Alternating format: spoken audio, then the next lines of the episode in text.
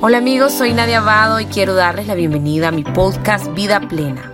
En este espacio, que es también el espacio de mis Facebook Live semanales, estaremos abordando temas de crecimiento y desarrollo personal. Sean todos bienvenidos a este encuentro de amor y de crecimiento. Vamos a hablar sobre soltar, sobre sentir, sobre sonreír. Ok, eh, Muchos de ustedes saben que yo soy admiradora del trabajo de Ismael Cala. Para mí, él es un referente en Latinoamérica en espiritualidad, en liderazgo, en desarrollo personal. Y desde hace varios años yo lo vengo siguiendo y un sueño mío era ir a una de sus capacitaciones. Entonces yo hace seis meses vi la publicidad y yo dije, ah, ¿será que voy a poder? Estamos en pandemia, pero a mí me parecía como lejano marzo. Entonces hablé con mi esposo y le digo, mira, le digo yo, ¿me apoyás? ¿Crees que debería yo de tomar este riesgo? No sabemos cómo va a estar en marzo, ¿qué decís? Y él me dijo, sí, anda, anda, anda. Entonces yo vengo planeando este viaje em, para verme con Ismael pues, en, en, un retiro, ¿verdad? Donde van a ver otras personas de otros países. Vengo seis meses trabajando en esto y para los que son fieles seguidores de mi historia, seguro vieron que yo posteaba cada día de por medio, cada día un rótulo que decía eh, un cupo de avión. Yo creo que yo decía, la gente va a creer que ahora ya trabajo en agencias de viaje y no. Para yo poder viajar a Costa Rica, como los nicas, no podíamos entrar por tierra, yo tenía que ir por aire y no había vuelo o estaban carísimos o no coincidían la fecha, entonces renté un avión privado y lo logré llenar, en un avión pequeño, lo logré llenar a punta de historia, historia y del apoyo de mis amigos los influencers, así que gracias a todos los que publicaron eso. Entonces, para hacerles el cuento más corto, lo que les quiero decir es que fue un viaje súper planeado, con muchos retos, que, que, era llenar un avión, que era viajar en medio de una pandemia, pero aún así lo logré y me fui.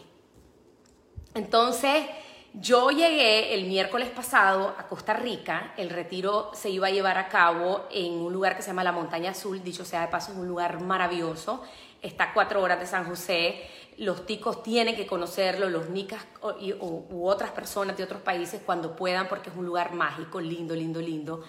Y bueno, nosotros llegamos el miércoles.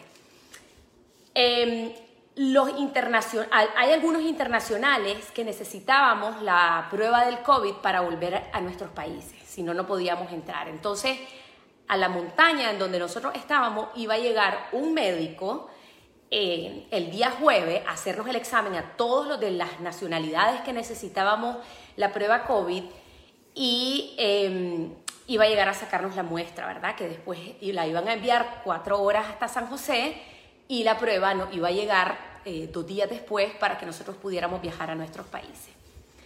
Entonces, bueno, llegó el jueves, yo nunca me había hecho una prueba COVID, yo estaba, a mí me habían dicho, eso te meten el palo hasta el cerebro, eso es horrible, entonces muchachos, yo estaba con unos nervios, pero bueno. Entonces ya llegó el momento, estaba una doctora disfrazada de astronauta, entonces ya llega mi turno, me meten el palo hasta el cerebro. Honestamente yo no sentía así como que fuera algo horrible, sinceramente.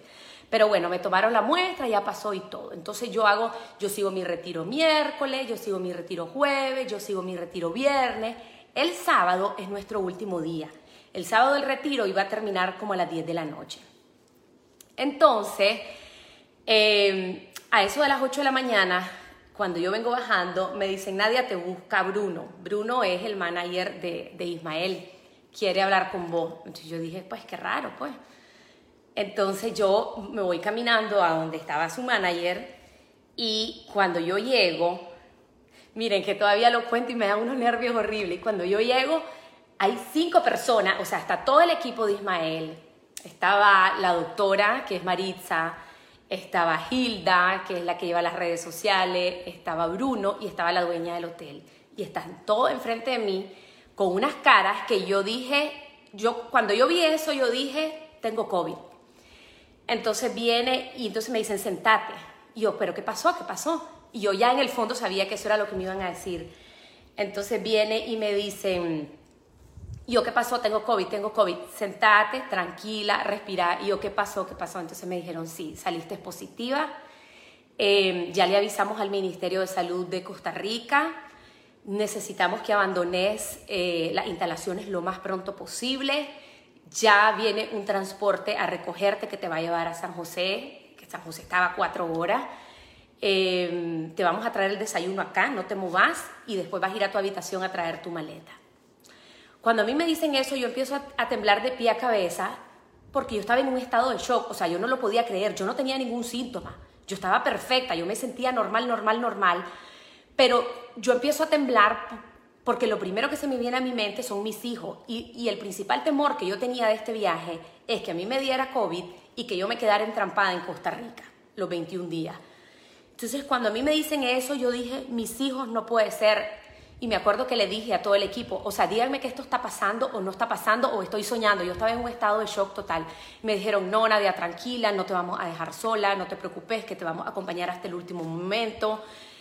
Y bueno, después llegó Ismael a hablar conmigo y me dijo, Nadia, todo es perfecto, el universo es perfecto, eh, si vos fuiste la elegida a que te pasara esto en todo este grupo, en este grupo tan grande, eh, porque solo yo, solo a mí me pasó, me dice, es porque vos sos la persona que vas a poder plasmar esto en un libro, y sos la persona que vas a poder hablar de esto, y sos la persona que vas a poder sacarle provecho a esto. Así que me dice, eh, tranquila y vamos a estar con vos. Entonces nada, me montaron en un bus donde metieron todas mis maletas fumigadas en bolsas plásticas negras, iba con un señor casi que vestido de astronauta y me fui solita, me fueron a dejar a San José. El plan era que cuando yo llegara a San José em, iba, iba directo a un laboratorio a hacer una segunda prueba y reconfirmar el diagnóstico. Entonces llego pues ahí como buena, vengo positivo y todo el mundo así, ¿verdad? vengo positivo y vengo a confirmar. Entonces me dice, bueno, pues para papá, papá, todo el mundo como astronauta. Entonces viene el, el, doctor, el tico, y viene y plas, me mete el, el, palo hasta el cerebro y después saca otro palo y le digo, ¿y para dónde va con ese otro palo? Pues para la otra, para la otra fosa. Y yo, no, hermano, pero si solo es una. No, aquí son dos, son tres, me dice. Entonces me mete un palo en una, me mete un palo en la otra y después me dice que son tres. Entonces el otro a la garganta. No, hombre, yo dije, voy a morir. Y bueno, entonces me dice, mire que vamos a notificar al Ministerio de Salud, igual ya el Ministerio de Salud ya sabe, necesitamos que nos digan el hotel que va y papá, entonces ya el hotel es tal y tal y tal. Entonces viene y me mandan a, termino y me mandan para el hotel. Entonces yo le pregunto al manager de Ismael, Bruno, y cuando yo entre al hotel, ¿qué digo? Que tengo coronavirus. No, no, no, vos no digas nada, vos no digas nada. Vos te haces la loca, entras con tu mascarilla y tu careta, no digas nada hasta que esperemos el segundo resultado. Y yo, ok. Entonces ya llegó la recepción del hotel, buenas, hay una reservación a nombre de Nadia Abado. Sí, bienvenida. Entonces me dice, ¿usted se siente bien? Claro, claro, claro. Entonces yo muriéndome por dentro. Entonces mira, me dice, eh, nuevas regulaciones, tiene que firmar esta declaración del Ministerio de la Salud y eso. Muchachos, la, cosa, esa decía, eh, si me siento mal, ¿me comprometo a recibir ayuda médica? Sí. Si mi médico eh, percibe que yo tengo COVID, ¿me comprometo a hacerme la prueba de COVID? Sí. Si yo tengo prueba de COVID, ¿me comprometo a permanecer dentro del hotel una cuarentena? Sí. Si eh, usted está acá, no puede abandonar el hotel o paga una multa de 4 mil dólares, sí. O sea, yo temblaba y yo decía, ok, he llegado al lugar donde yo voy a vivir en los próximos 21 días, en las próximas tres semanas, y, me están obligando a firmar algo, yo no voy a salir de aquí, pues. Entonces, bueno, bla, bla, bla, bla, y entonces me toman la temperatura, no tenía nada, es que yo no tenía nada, y entonces me dicen, bueno, la vamos a llevar a su habitación. Cuando yo llego a ese cuarto, muchacho, ya para, desde que me dieron la noticia hasta que yo entré al cuarto ya habían pasado no sé, como cinco o seis horas. Cuando yo entro a ese cuarto y veo esas cuatro paredes, yo dije, y a continuación voy a llorar. Y empecé a llorar y a llorar y a llorar y a llorar y a llorar y a llorar y a llorar. Y yo dije, bueno, lo acepto, no puedo hacer nada, no puedo cambiar esta situación, esto es lo que me ha tocado vivir, esperé seis meses venir a este retiro y no voy a estar en el final del retiro, tengo coronavirus, no me dio en un año y me vino a dar en este país y no voy a ver a mis hijos y a mi esposo durante 21 días, incluyendo mi aniversario de boda. Entonces yo dije, bueno, yo voy a llorar, mi esposo, él es una persona muy sabia, muy serena, en realidad lo disimuló bien, pero se estaba volviendo loco. Em, entonces yo dije, bueno, em, yo tengo dos opciones, dije yo yo tengo que esperar la segunda prueba y tengo una esperanza de que esta prueba salga negativa y yo me pueda ir a Nicaragua o simplemente me echo a morir. Entonces yo dije, bueno, voy a tener esperanza. Pero en, ese, en, el transcurso de todas esas horas, yo dije, voy a llamar al doctor Leonel Argüello, los nicaragüenses saben quién es, la persona de mayor renombre con coronavirus, entonces lo llamo y le digo, doctor, así, así, así, coronavirus para papá. Y me dice, mira Nadia, te voy a ser honesto. Es demasiado poco probable que la segunda prueba salga negativa. Prepárate para quedarte en San José lo que tenga que ser. Hay personas que la prueba no marca negativo hasta seis meses después. Quiero que te prepares, quiero que estés tranquila, que te hidrates. Te voy a dar estos teléfonos para que llames en caso que te sientas mal. No, no va a salir negativa nadie a la segunda prueba porque, eh, porque no hay errores, no hay margen de error y y lo mejor es que te preparé, yo voy a estar con vos, yo voy a estar cuidándote eh, a la distancia, lo que vos querrás. Y yo dije, ok. De ahí, mi esposo es súper amigo de un eh, virólogo bastante famoso también en Costa Rica, entonces lo llamó y le dijo, esta es la situación en la que estamos, eh, ayúdanos, ¿qué hacemos? Eh, yo hasta le dije, yo hasta, muchachos, yo estaba tan desesperada que yo le dije, decirle que, que, me busque un laboratorio, que yo les pago y que pongan que estoy negativa y que para que me permitan llegar a mi país. No, no, no, no, esa corrupción no existe, me dice mi marido, si esto te toca vivir, lo vas a vivir y lo vas a vivir legal. Pero yo estaba tan desesperada, muchachos, que yo pagaba lo que fuera porque me falsificaran una vaina que dijera que yo estaba negativo. Entonces, bueno, o hablamos con el virólogo, no para eso, porque mi marido es rectitud total, yo en mi desespero. Y entonces el virólogo le dijo, no, no va a salir negativa, eh, eso, eso, eso no suele ocurrir, eh, que ella esté tranquila, cualquier cosa, aquí estamos nosotros. Y bueno, pues fueron las horas más largas de mi vida, yo estaba esperando... Eh, el, resultado, ¿verdad? Y me habían dicho que en 24 horas, pero que tal vez llegaba en la noche, entonces yo cada media hora miraba mi, mi, mi correo electrónico. Entre que miraba el correo, yo lloraba. Hablaba con mi hermana, hablaba con mi mejor amiga, hablaba con mi marido.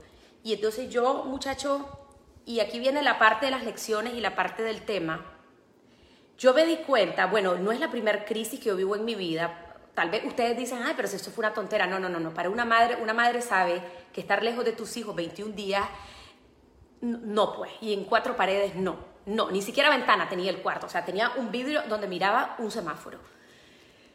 Entonces, em, yo decía, ok, yo enseño esto, trabajo en crisis, trabajo con gente que está en crisis. Yo le enseño a la gente a respirar, a meditar, a relajarse es mi momento de ahora yo aplicar lo que yo predico. Yo no podía, yo no era capaz. Entonces yo dije, ok, voy a hacer una meditación guiada ya que la otra meditación me va a salir peluda. Me pongo los audífonos y a los tres minutos es que no puedo, es que no puedo. Y agarraba el celular a ver si me habían enviado el, chunche de laboratorio. No puede. Entonces aquí viene una de las primeras lecciones. Cuando vos estás en una crisis, no te forces a, a aplicar las 500 herramientas que vos sabés. No te forces a, a estar ya, ya, ya, ya bien Vos tenés que sentir lo que estás viviendo. Y aquí viene el lema del retiro. El lema de nuestro retiro era sentir, soltar y sonreír. Ese era el lema del retiro. De eso nos hablaron en los tres días.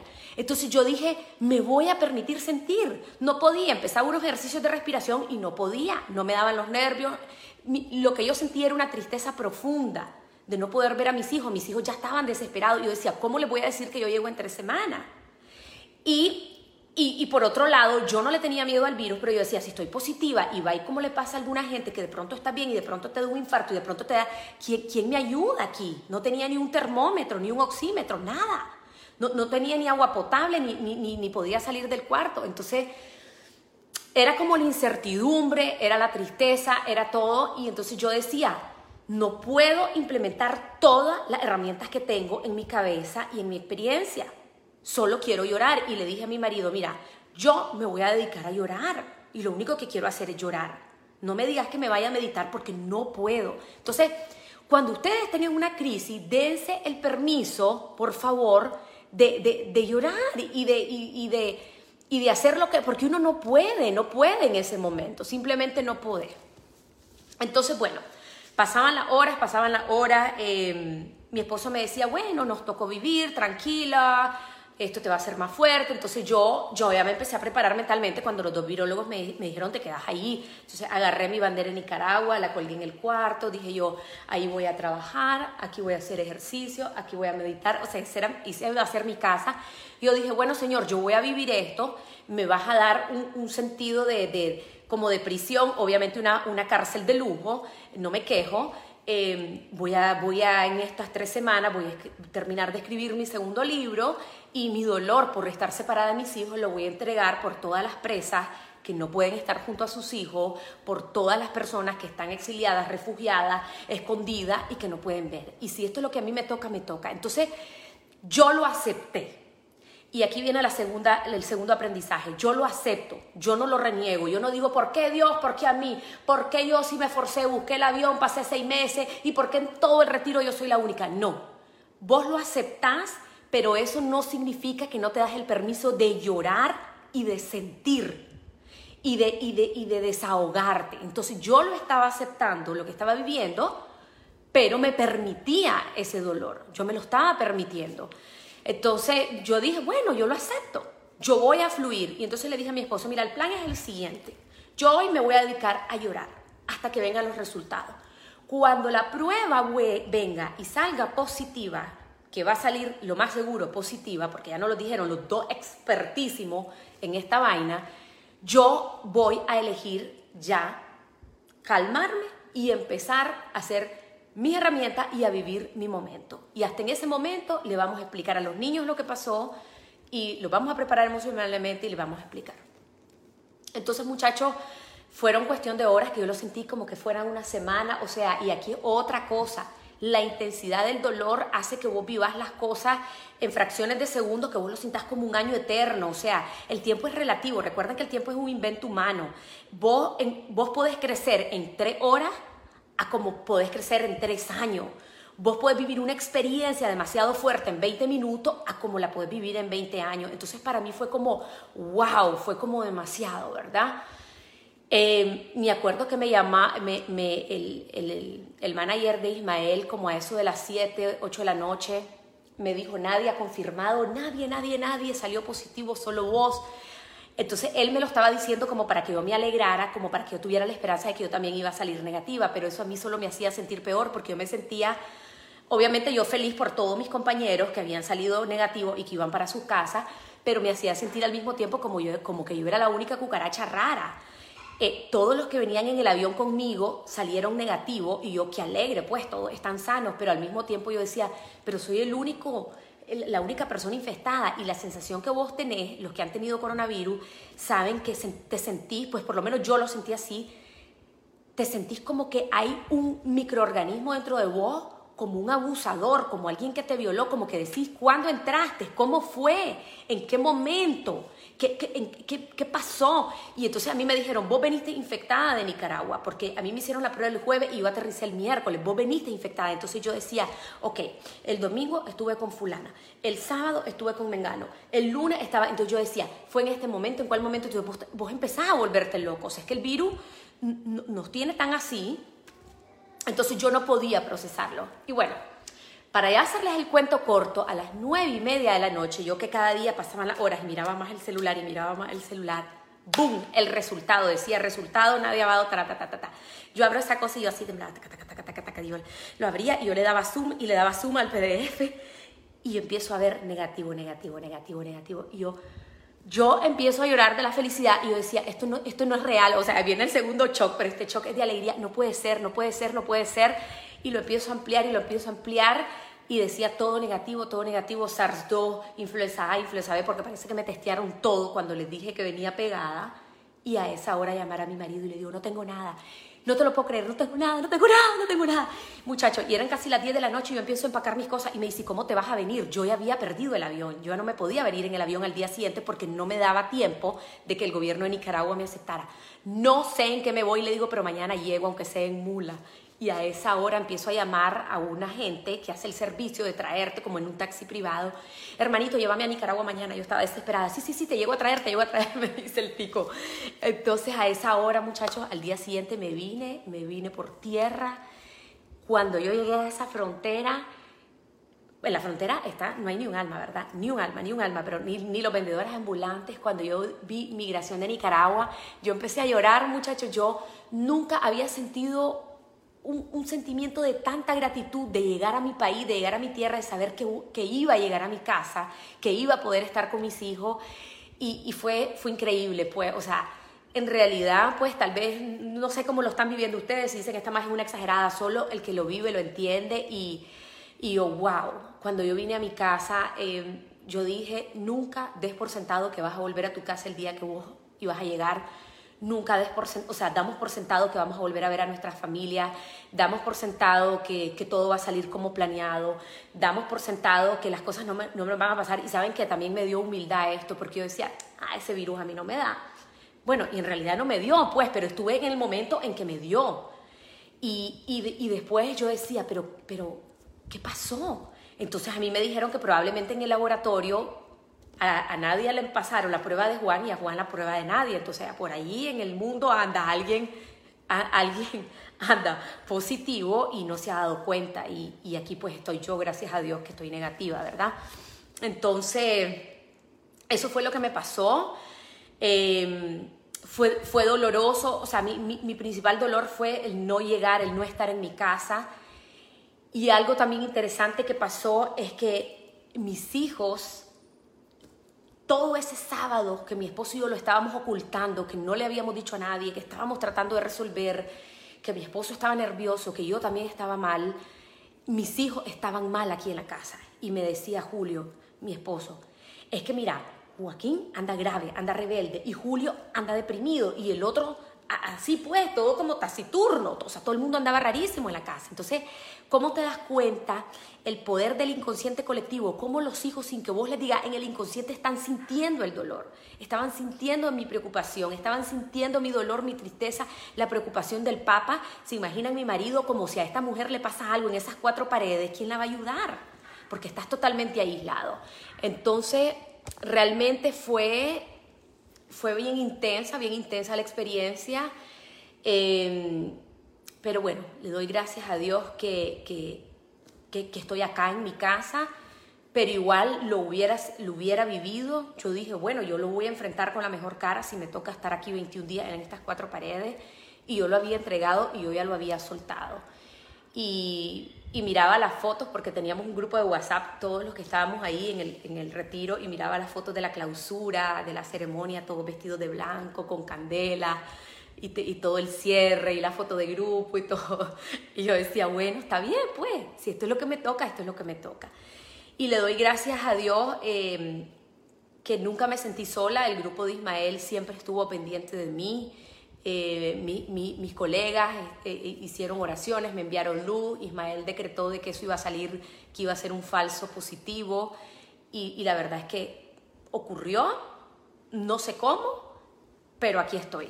Entonces, ¿qué les quiero decir? Volviendo al tema y volviendo al, tema del, retiro, que, que sabiamente se llama sentir, soltar y sonreír.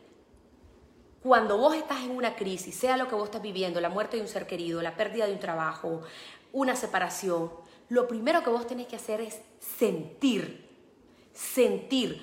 Porque si vos querés soltar el dolor, no puedes soltar algo que no has sentido. Entonces, eso es lo que yo me dediqué a hacer en mis horas de angustia. Yo voy a sentir esto y sentir significa que te vas a dar el permiso de sentir y que si lo que sentí es que querés llorar, vas a llorar.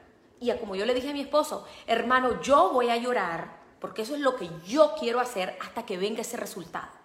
Cuando yo vea que esa prueba nuevamente es positiva, yo voy a empezar a autoterapiarme y a trabajarme porque ya sé que voy a estar aquí tres semanas.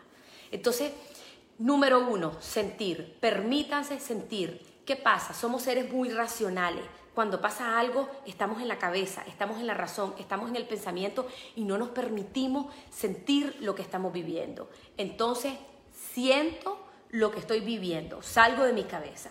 Segundo, no queremos sentir las emociones y las reprimimos.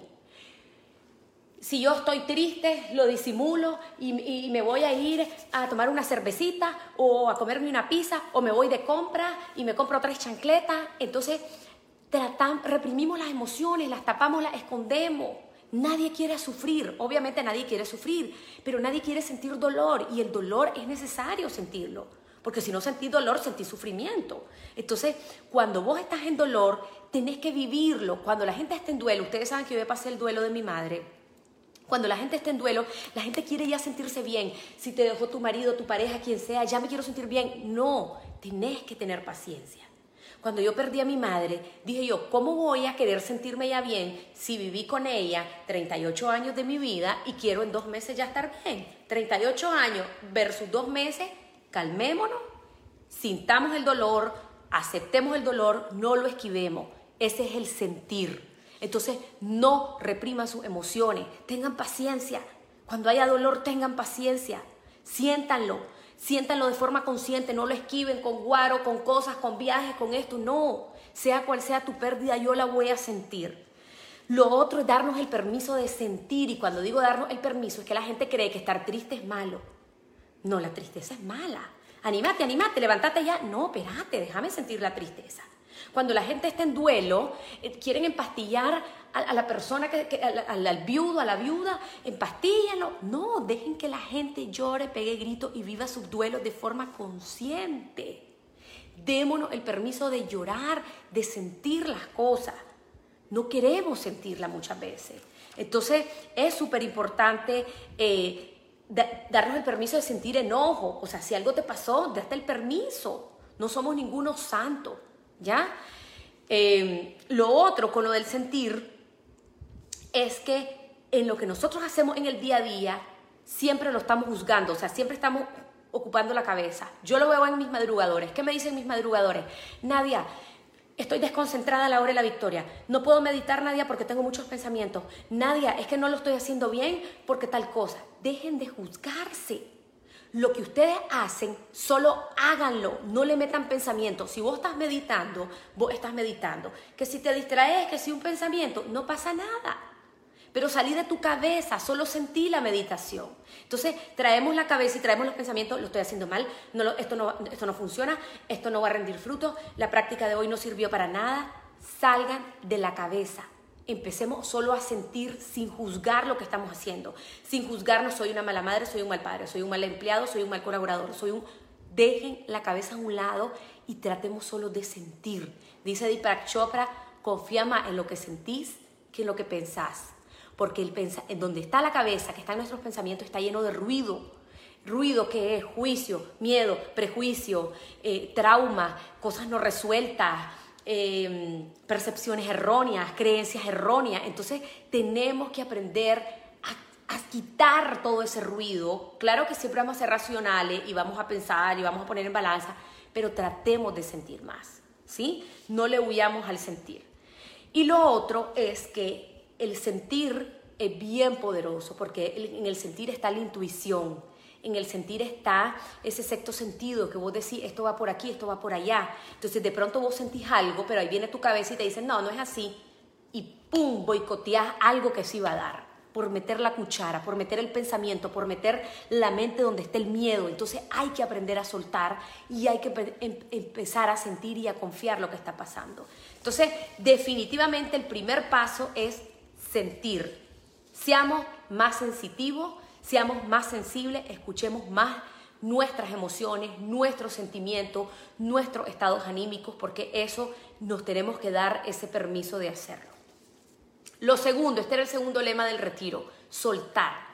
Yo no puedo soltar algo que no he sentido. Entonces yo digo, ¿qué quiero soltar en mi vida? Es que no sé, pues es que no lo has sentido, no lo has reconocido. Entonces, tal vez vos ya reconociste que vos tenés en tu vida un rencor, un odio, un resentimiento, ya lo sentiste, ya le diste un nombre, tengo rencor, tengo resentimiento. Entonces, una vez que sentís las cosas y las reconoces por su nombre, tenés conciencia, podés empezar a soltar. Entonces, eh, en el soltar viene la parte del desapego. Soltar es desapegarse. Todos los seres humanos tenemos apego, unos más, otros menos. Y aquí, cuando vos vas a soltar o desapegarte de algo, viene un proceso de dolor, el dolor tiene que ver con la pérdida. ¿Cuál era mi dolor en, esto que me pasó? Mi dolor era, en primer lugar, no ver a mis hijos en tres semanas. Pérdida número uno. Pérdida número dos, haber perdido mi retiro. Pérdida número tres, haber perdido la certeza, la tranquilidad de, de, tener control de lo que va a pasar, porque no sabía lo que iba a pasar, que yo iba a vivir ahí tres semanas y cómo iba a comer y cómo iba a pagar ese hotel durante tres semanas. Entonces, empezás a perder la seguridad, la sobrevivencia, el, el, el, confort, empezás a perder todo eso. Y cuando vos tenés ese, esa, ese sentido de pérdida, que, pasa, que yo pasé por shock, yo no lo podía creer, después por negación, no puede ser, no puede ser, ¿cómo es posible? Se equivocaron en el laboratorio y después pasar por ese proceso de, de, dolor y de no entender nada a pasar a la aceptación. Ok, acepto que esto está pasando y lo voy a vivir y lo voy a sobrevivir. Entonces el soltar se trata de reconocer todo ese ciclo del duelo y empezar a soltar finalmente lo que ya no está en tus manos y saber que lo que está pasando es perfecto y que por algo es y que por algo se dio. Entonces, em, yo cuando yo suelto, yo tengo que pensar qué quiero soltar en mi vida. Y cuando ustedes van a soltar algo, ustedes tienen que preguntarse, ¿lo quiero soltar paulatinamente? ¿Lo quiero soltar de raíz? Porque esto pasa mucho con las relaciones. Hay un periodo en las relaciones que hay mucha fricción y vos decís, lo dejo no lo dejo, termino esto como lo termino. Entonces es todo un proceso. Hay personas que dicen, no, yo no puedo con esto y van, van de raíz. O a veces la vida vas a perder un ser querido y en un accidente trágico, lamentablemente, pum, es de raíz que tenés la pérdida. Entonces, a veces la vida te va a dar a escoger, como cuando vas a abandonar un trabajo o vas a abandonar una relación, pero a veces la vida te va a arrebatar algo. Entonces, como, como fue para mí, o sea, para mí me arrebataron el momento, me arrebataron eh, mi plan, me arrebataron todo lo que yo tenía. Entonces, en ese momento eh, eh, viene el soltar, ¿verdad? Y aquí lo importante es no aferrarte, porque cuando vos estás aferrado a algo y no lo querés soltar, y no quiero abandonar esta relación por más conflictiva que sea, y no quiero dejar ir a mí, a mi ser querido que se está muriendo. O sea, yo he visto familias, muchachos, en donde la señora de 97 años está en agonía y la gente alrededor de la cama llorando, ay, un milagro, Señor, vuelve, que vuelva a recuperar la salud. Hermano, tiene 97 años vivió una vida plena. Dejen que los muertos se vayan, los que ya se tienen que ir se vayan.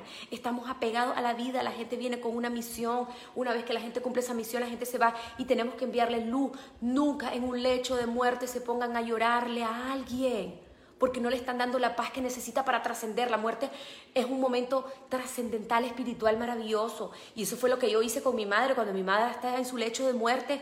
Mamá, tranquila, vamos a estar bien, hiciste tu misión, hiciste tu parte, ya viste a todos tus nietos. Mamá, no vas a tener más nietos, ni de mi lado ni del lado de la Nadine. Entonces, el poder darle ese ánimo a tu ser querido, sin apego, sin apego, claro que te duele, claro que lloré a mi mamá antes, durante y después, y el día de hoy la lloro, pero sin apego, andate, tranquila. Entonces, ese soltar es el que necesitamos, saber que la vida tiene su ciclo, que hay gente que va a venir solo por tres meses, gente que va a venir solo por siete años, gente que va a venir solo por 30 años y, aprender a soltar es súper importante sin aferrarnos. Cuando yo me aferro a la vida, me aferro a que esto tiene que ser así, es cuando yo me hago daño. Yo cuando estaba en ese hotel, yo dije, yo ya no estoy aferrada, yo ya no estoy en la montaña con todos ellos. Yo ya empiezo a, quitarme el, el, aferro a, volver a mi casa. Yo empiezo a soltar y me empiezo a imaginar y por eso puse aquí mi bandera, puse aquí, saqué toda mi ropa y yo me preparé para ello. Además los médicos me dijeron, te vas a quedar ahí, Nadia. Entonces, de alguna manera a mí me, ayudó a irme liberando. Claro, cuando llegó la vaina negativa, o sea, fue como la mejor expectativa, el mejor escenario de mi vida, porque yo ya estaba soltando todo, ¿verdad? Entonces, em, también el soltar significa empezar a sacar tu dolor. Y el dolor tiene que salir de forma consciente. ¿Cómo sacar un dolor consciente? Lo hablas, lo escribís, me siento hecha leña, fui la única COVID positivo, todo el mundo salió bien, me alegro por todos los que estaban bien, pero uno, uno vos decís, es como en tu proceso de duelo, vos decís, más, soy la única cucaracha que salió positiva, entonces vos lo vas escribiendo. O eh, solo a mí me pasa esto en la vida, o lo que sea, todo es válido, todo, vos lo escribís y va sacando el dolor con la escritura, que es una herramienta terapéutica, y va sacando el dolor llorando, y va sacando el dolor hablando. Yo ese día me dediqué a hablar con mi marido, hablé con mi hermana, lloré con mi mejor amiga, y yo le dije, loca, aquí estoy, y la maje, vos no te preocupes que yo te voy a llamar tres veces al día, eh, ya le voy a decir a mi tía que te vayan a dejar comida a la puerta del hotel, o sea, todo, pues. Entonces, tenemos que aprender a sacar el dolor de la forma en que lo expresemos. Hay gente que es a través del arte, hay gente que es a través de la danza, hay gente que es a través de lo que sea. Yo ya tenía todo mi plan rayado de cómo iba a empezar a sacar mi dolor y a disfrutar mi retiro ahí en mis cuatro paredes feliz de la vida. Entonces, y lo otro, muchachos, eh, para concluir la parte del soltar, es que cuando vos soltas algo, tiene que estar acompañado de la gratitud. Gracias Dios, gracias universo, gracias Señor por lo que fue, por lo que hubo, gracias por la vida de mi madre hasta donde llegó, gracias por este empleo hasta donde lo tuve, gracias por este retiro, no llegué a la clausura, no llegué al último día, no era lo que yo esperaba, a como yo lo iba a terminar, pero gracias por lo que sí tuve. Y supe que yo salía de esa montaña a vivir mi último día en la vida real. A nosotros en el retiro nos decían, la vida va a empezar el lunes para mí no, la vida empezó el sábado. Justamente como decía el retiro, sentir, soltar y sonreír. Entonces, em, gracias, gracias porque todo es perfecto, gracias porque todo pasa por algo, gracias porque esto tenía que ser así. Entonces, la gratitud tiene que venir a sellar eso de lo que fue. El, soltar es despedirte, es cerrar un ciclo. A mí el manager de Ismael me llevó a despedirme de todo el mundo, o sea, me, me pusieron como a cuatro metros con mi careta y todo. Me despedí de mi grupo. Ellos, eh, me, habló Ismael de nuevo y qué sé yo, pues todo el mundo me despidió, rezaron, me enviaron luz, qué sé yo. Entonces vos cerrás tus ciclos. Si vos estás soltando una relación de pareja, cerrás con una conversación. Hay, hay, parejas que terminan como te tiré el teléfono y nunca más. Eso no funciona. Tu duelo va a ser mucho más difícil cuando vos no podés cerrar ese ciclo. Vos tenés que salir de un trabajo con dignidad, agradeciendo. Vos tenés que terminar una relación agradeciendo por lo que fue, aunque haya habido violencia, aunque haya habido lo que haya habido, aunque haya pasado lo que haya pasado. Gracias, esto es lo que fue, esto es lo que hubo. Nos vemos, te deseo lo mejor. Vos tenés que despedir a tus muertos si tenés esa gracia y esa gran oportunidad. La gente a veces se va y no despiden a sus muertos porque no me da el valor, porque no puedo hablarle a nadie, porque no agarra valor. Cuando estábamos en pico en coronavirus, acá yo les dije en un live cuando tu paciente salga de tu casa en una ambulancia, despedite, porque no sabes si lo vas a volver a ver. Y si no quieres ser muy obvio, vos le podés decir, te amo, gracias, lo siento que esté pasando esto, espero que nos podamos volver a ver. Estoy orando con vos. Entonces, haces como un acto de despedida camuflado como sea, porque no hay nada peor que se te muera alguien y no pudiste decirle adiós. Entonces, soltar la fase final de soltar es agradezco, cierro ciclo, me despido, cierro la página, porque así va a ser mucho más fácil el duelo, mucho más fácil.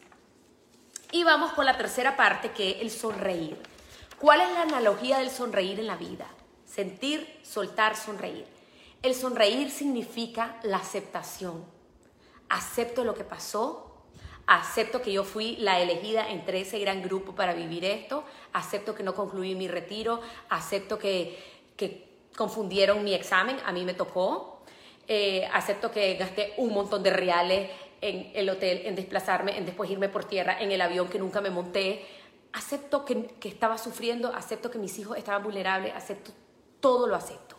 Entonces, sonreír es la aceptación de lo que te esté pasando me las pegó, no me las pegó, me echaron del trabajo, lo acepto. Entonces ahí viene el sonreír. Y, y, y, después nos reímos. Cuando salís de la crisis te reí y decís, wow, reímos porque ya no lloramos, pues, ¿verdad? Como decimos. El sonreír también es la certeza de que vas a estar bien. Yo sabía que yo una vez que tuviera mi, mi, segunda prueba, si era positiva, yo sabía que esos 21 días, aunque yo tuviera dolor, yo iba a estar bien yo iba a sobrevivir, yo iba a crecer, yo ya tenía un plan en mi cabeza. Entonces, el sonreír es saber, voy a estar bien, es tener fe, es tener esperanza. El sonreír es la resiliencia. El sonreír es la capacidad de saber que vos lo vas a poder sobrellevar y que cuando lo hayas terminado, lo vas a haber superado y vas a ser una mejor persona de lo que era antes de que eso ocurriera en tu vida. Y así yo me siento, aunque haya sido una experiencia súper corta, yo tengo una experiencia más en mi vida, que aunque haya sido corta porque el tiempo es relativo, pudieron haber sido 10 años, y yo tengo esa experiencia en mi vida. Esa experiencia nadie me la quita, yo ya la viví. ¿Ya? Entonces, las experiencias difíciles te hacen más sabio, más experimentado, te, dan esa capacidad de poder ayudar a otras personas, de poder ser más humilde, de poder ser más empático, de poder ser más comprensivo. Y eso es sonreír, porque es saber, yo tengo esto, no lo compré en una gasolinera, no lo compré en una tienda, me lo dio esta experiencia en la cual tuve ese dolor, en la cual yo lloré, pero esto es lo que yo ahora tengo. Y eso es lo más importante. Y lo otro con el sentir es que con el sonreír el sonreír es el descanso. El descanso es el soltar, es el abandonar, es el rendirte a Dios, al universo, a lo que vos creás. Es decir, yo ya no puedo controlar esto, me enviaron esto y yo lo acepto y yo lo entrego. Porque si yo siento que esto es demasiado para mí, demasiado, demasiado fuerte, yo lo entrego. Entonces cuando vos entregás, vos empezás a ser libre. A mí una de las cosas más grandes que yo he entregado en dolor, muchachos, fue cuando yo estaba en Estados Unidos, mi segundo hijo estaba internado, llevábamos ya casi un mes internado en un hospital en los Estados Unidos, y una noche entró el cuerpo médico a decirnos, a mi esposo y a mí, que mis hijos, mis dos hijos mayores, tenían un síndrome que se llamaba tal y tal, que ya ni me acuerdo cómo se llamaba, y que ellos iban a vivir, la esperanza de vida era hasta los 30 años. Cuando a mí me dijeron eso, o sea, que te digan, tus dos hijos van a morir antes de los 30 años, a los 27, a los 28, a lo que sea, y se retiraron de esa habitación, mi esposo y yo, ese día fue como, fue un silencio, como un sepulcro, fue como, fue como, como el Viernes Santo, cuando el Señor muere a las 3 de la tarde, que hay un silencio total, total y absoluto, no, no, no hay nada más que hablar. Entonces, e, esa noche, nunca la voy a olvidar, mi esposo y yo en silencio. Entonces yo dije, ¿cómo voy a hacer para que mis hijos tengan una buena vida en 30 años? Y fue un silencio total y me acuerdo que lo único que me dijo mi esposo, entreguémoslo, entreguémoslo. Y me acuerdo que nos arrodillamos y, lo entregamos. Y dijimos, esto es demasiado fuerte, esto es demasiado dolor y entreguémoslo. Y cuando hicimos esa oración, me acuerdo con mucha fe, yo sentí literalmente, o sea, físicamente, literalmente como que me quitaban dos piedras de los hombros. Y yo empecé a descansar. Al día siguiente en la mañana volvió a entrar el cuerpo médico y nos dijeron, ah, disculpen, pero no, es que sus hijos no tienen eso. Y yo, ok, gracias. Este, gracias por el insomnio. Eh, hicimos la oración, ya estamos bien. Pero eso es, es rendirte y es abandonarte y es decir, esto es más fuerte que yo, no puedo. Lo suelto y lo entrego. Entonces, ese es el sonreír en la vida. El sonreír en la vida es descansar, saber que, que esta carga, que esto que estoy viviendo es demasiado y lo suelto y empiezo a fluir y empiezo a sentirme libre. Entonces, esto es un poco lo que les quería compartir. Sentir soltar y sonreír. Me doy el permiso de sentir, me doy el permiso de llorar, me doy el permiso de sentir mis emociones, de reconocerlas, me doy el permiso de soltar las cosas, de desapegarme, de respetar los procesos, no querer sentirme ya, ya, ya, ya estoy bien. Me doy el permiso de que si estoy vulnerable, no voy a hacer ninguna meditación, ninguna respiración, ninguna nada, ni siquiera si tengo la fuerza, orar. Si no tienes fuerzas, no orar. Dios igual está con vos y Dios igual está actuando. Cuando vos estás en el hoyo, ni fuerzas tal vez tenés para ser un Padre Nuestro. Y está bien, permitítelo. Vos no lo estás haciendo, pero las otras personas lo están haciendo por vos. Vos no lo estás haciendo, pero el mismo Dios lo está recibiendo por vos. Entonces, suelto y luego sonrío. El sonreír es, estoy descansando, aunque las cosas no estén bien, estoy descansando, no tengo trabajo, estoy en dolor, estoy enferma, tengo este diagnóstico, tengo deuda, pero sonrío porque estoy descansando, porque tengo fe, porque tengo esperanza, porque todo va a estar bien, porque las cosas se van a solucionar, porque las cosas son perfectas. Entonces, ese fue el lema de mi retiro, ese es el lema del retiro de Ismael, que se llama Secretos del Bambú. El retiro se llama Secretos del Bambú, el lema se llama Sentir, Soltar, Sonreír. Y mi último día yo lo viví así. Literalmente pasé por las tres etapas en un lapso de tiempo que fueron como 20 años, lo sentí, lo solté y sonreí. Espero que esto les haya servido, muchachos. Em, pues, pues nada, eh, como me dijo Ismael, solo a vos te podía pasar porque vos lo ibas a contar bien y vos lo ibas a escribir en un libro. Y, bueno, aquí estamos, ahí lo voy a escribir también, ahí va a ir en algún libro también. Así que espero que les sirva, eh, sobre todo que ustedes se identifiquen, no con mi historia, pero con, con sus propias experiencias para que puedan sentir, soltar y sonreír. Hemos llegado al final de este episodio y quiero darte las gracias por haberme acompañado. Te invito a seguirme en todas mis redes sociales como Nadia Abado. Desde ahí siempre estoy compartiendo contenido de crecimiento, motivación y desarrollo personal. Te espero la próxima semana.